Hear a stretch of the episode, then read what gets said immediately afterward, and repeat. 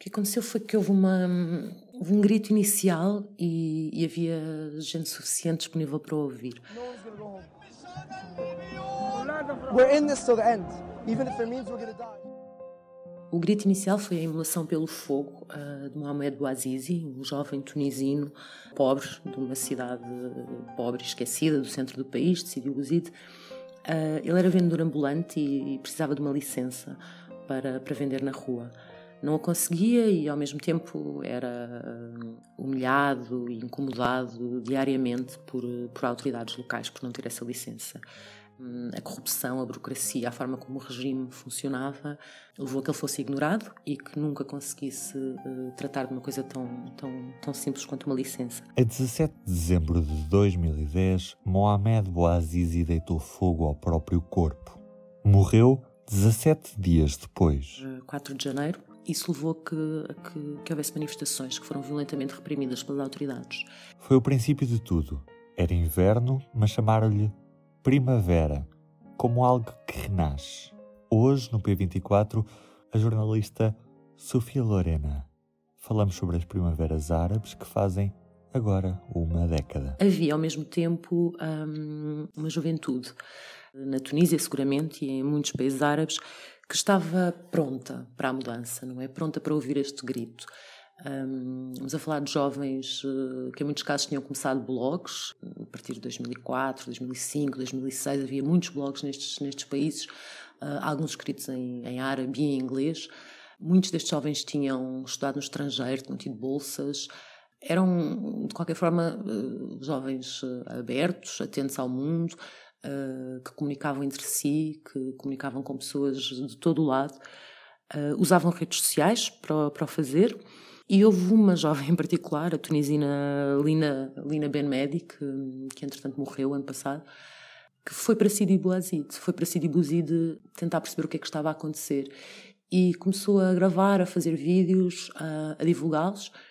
Estes vídeos um, não ficaram pela internet, chegaram uh, às televisões por satélite, uh, essencialmente às, às, às internacionais, uh, Al Jazeera, Al Arábia, e a Al Jazeera, que era, que era a televisão por satélite mais vista no mundo árabe, acabou por, ao divulgar estas imagens, ao divulgar uh, estes protestos, ajudar a criar uma, uma espécie de narrativa comum. Em todos estes países onde aconteceram revoltas ou, ou movimentos de protesto de grande dimensão há 10 anos, um, todos estes países têm, têm, têm as suas características, têm as suas particularidades, mas também têm coisas em comum. Em todos eles havia regimes autocratas, muito corruptos, e em todos eles estes regimes tinham começado a deixar de conseguir garantir as necessidades básicas aos seus cidadãos. E, e portanto, de certa forma, a quebrar o, o, o, contrato social que permite a uma ditadura eh, preservar-se no, no, poder. As pessoas ficam caladas enquanto, enquanto as suas necessidades forem, forem, forem asseguradas. Mas da Tunísia, a situação alastrou-se para outras geografias. A Tunísia influenciou o Egito, Uh, o Egito deixou o mundo boquiaberto com, as, com a dimensão do movimento, com as, com as manifestações uh, massivas a que, a que se assistiu, e a partir daí a onda foi se espalhando.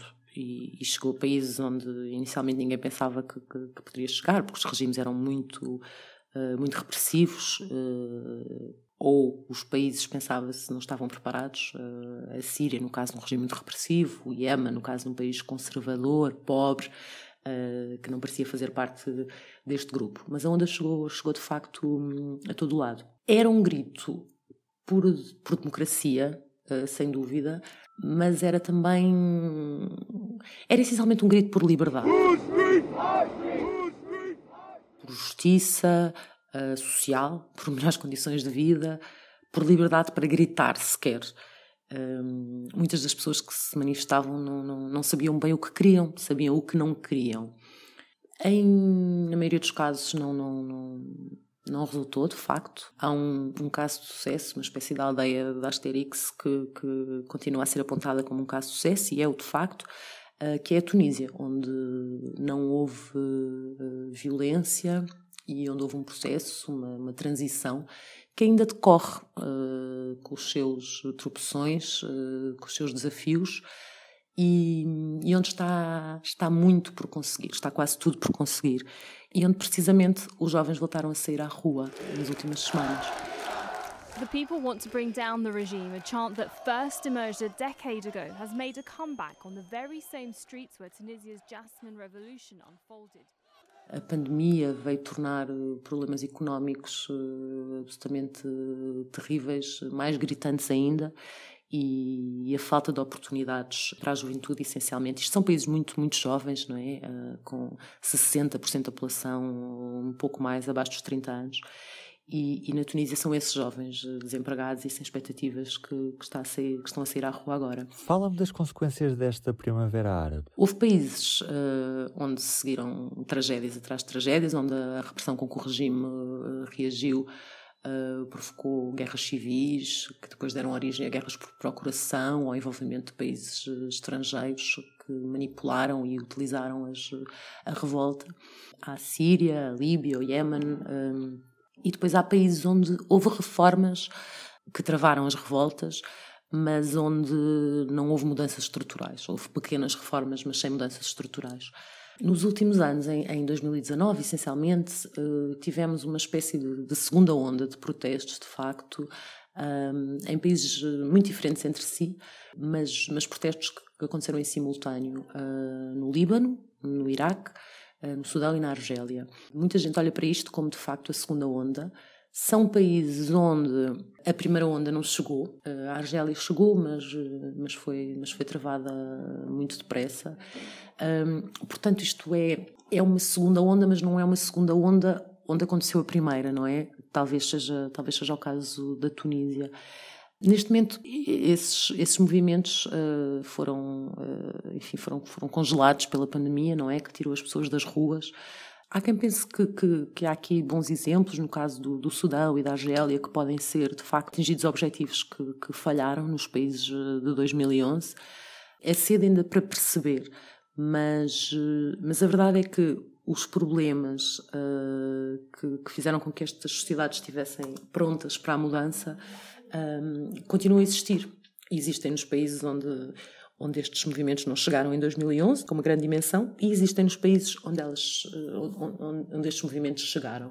Portanto, há uma, há uma, há uma sensação. Uh, há uma, uma, ideia da parte dos analistas, dos investigadores, que uh, coincide com uma sensação dos, dos ativistas nestes países, uh, dos jovens nestes países, dos jovens que fizeram a, as revoltas de, de, há 10 anos, de que é inevitável. A questão é, é, é, é, que se tornou muito difícil em alguns, em alguns, em alguns lugares, especialmente porque a, a, a força da resposta foi tão avassaladora que, que, esmagou tudo o que tudo o que havia e, e, levou as coisas para às vezes para para para graus ainda anteriores àquilo em que àquilo em que estavam há 10 anos. Há uma, há uma coisa que, que, que, vários ativistas de países onde as coisas não, não correram bem, como, como o Egito ou o Iémen, dizem, é que um, um, um, bom exemplo pode fazer muita diferença. Uh, a Tunísia foi, foi, foi, foi esse bom exemplo e, e se, se, as coisas resultarem num destes países, eh, no Sudão, eh, na Argélia, num futuro próximo, Uh, muitas dessas pessoas acreditam que, que isso pode, pelo menos, acelerar que as pessoas se reorganizem e, e, e voltem a conseguir sair à rua e, e exigir, em muitos casos, as mesmas coisas que exigiram há 10 anos. Para conhecer mais relatos vividos na primeira pessoa da Primavera Árabe, vá a público.pt. Eu sou Ruben Martins e deixo-lhe com este recado. Está desempregado? O público, em parceria com a Santa Casa da Misericórdia de Lisboa, oferece-lhe uma assinatura digital. Peça a sua em público.pt barra Solidário.